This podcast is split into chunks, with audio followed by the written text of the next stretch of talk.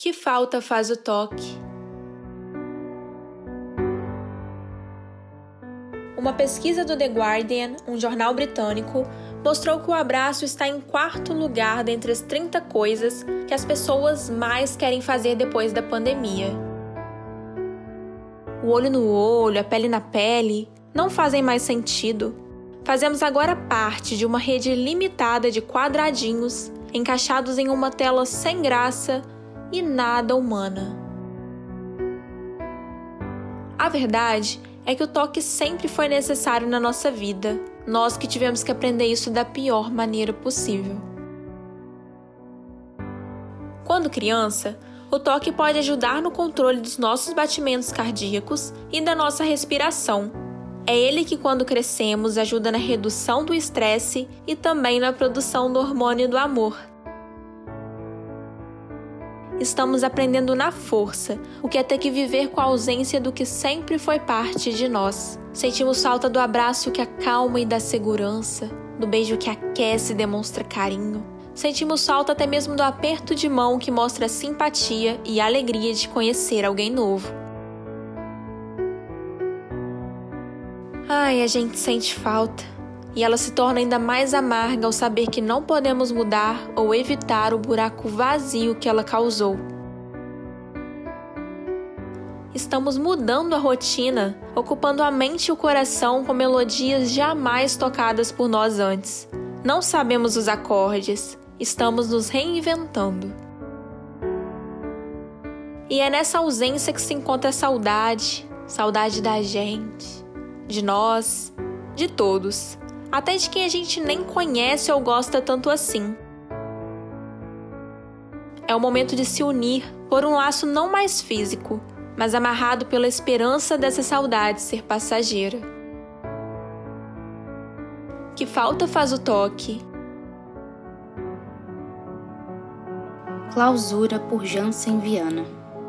Não existem mais sábados nem domingos, não ouço mais sextou, nem segundou. O toque faz muita falta todos os dias, né? Ainda mais nesse período de pandemia que a gente está vivendo. E eu acho muito estranho quando a gente vê uma pessoa na rua, assim, aquele amigo, aquele conhecido, aquela pessoa que estudou com a gente, e a gente passa por ela na rua, de esbarrar com essas pessoas na rua, mas não poder abraçar. O afeto faz falta porque é a consolidação do amor.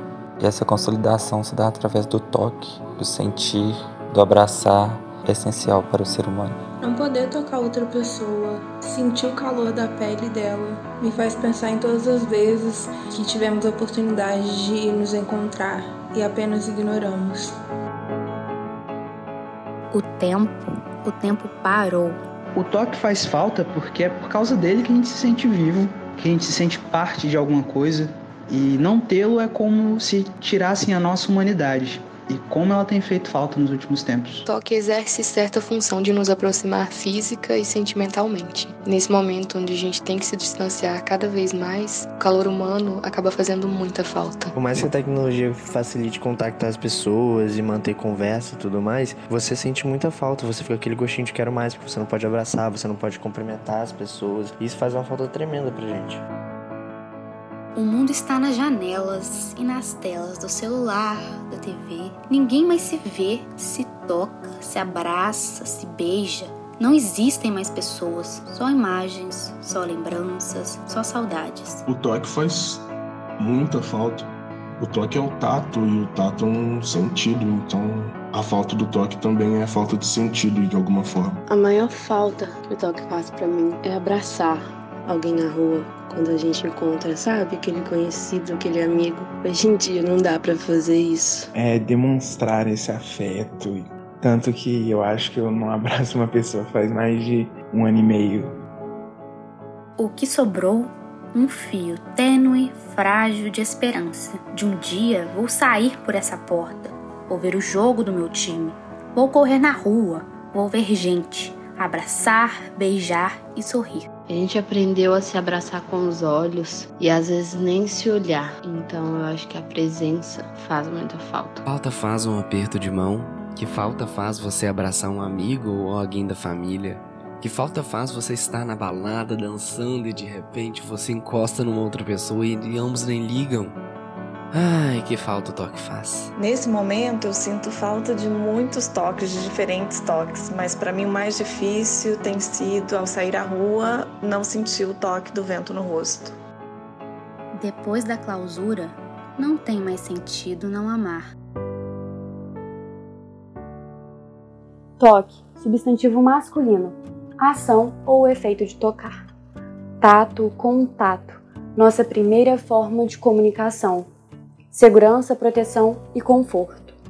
Ele nos conecta quando estamos felizes, nos dá apoio quando temos medo, desperta sentimentos de paixão e amor. O toque pode representar várias coisas, como dito nos áudios. Cada um tem a sua percepção, mas um fato podemos afirmar apesar da individualidade. Sentir é o que nos mantém vivo. É sentir as mãos se entrelaçando e um vento encontrando o rosto. A falta do toque seria então o oposto, a ausência de vida, o medo. Sentimento esse que está tão evidente nos dias de hoje. É o medo da perda, da falta e, principalmente, levar quem a gente ama para um lado distante do mundo. A pandemia que estamos vivenciando nos arrancou um pedaço da alma, levou embora o nosso toque, levou vidas e também histórias, nos resumiu a medo. Apesar de toda a turbulência, tentamos resistir. Tentamos rir e agarrar aquilo que é mais precioso, o cuidado com a vida. O mundo tomou outra forma nesses últimos tempos e reaprendemos a nos comunicar. Entre tantas vidas perdidas, o medo se fez rocha, deslizando entre os morros e as mãos, incapaz de segurar. Do que você tem medo?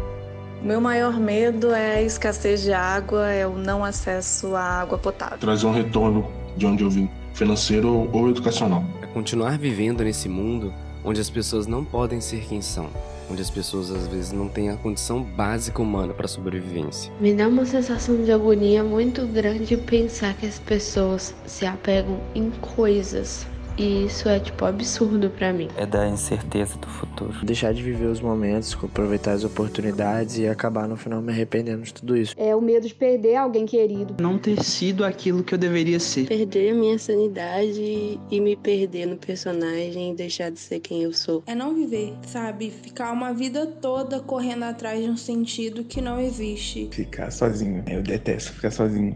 O meu maior medo é perder momentos importantes ao lado das pessoas que eu amo e depois não ter como voltar atrás.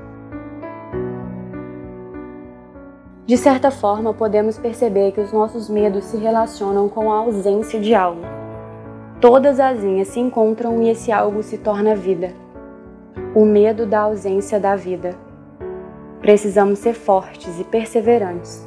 Logo, isso tudo vai passar e ser uma memória por enquanto, aguardamos ansiosamente o dia em que voltaremos a abraçar. E é nesse clima que gostaríamos de agradecer ao Gabriel Máximo, João Martins, Caio Ferreira, Yasmin Lamonier, Mariana Bretas, Mariana Ribeiro, Noemi Silva, Luiz Gustavo, Ícaro Rafael, Laura Fernandes, Francisco Rodelo e Tainara Pena. Obrigada a todos vocês por nos responderem e por se abrirem conosco e para essa experiência. É sempre bom saber que não estamos sozinhos em tempos tão difíceis.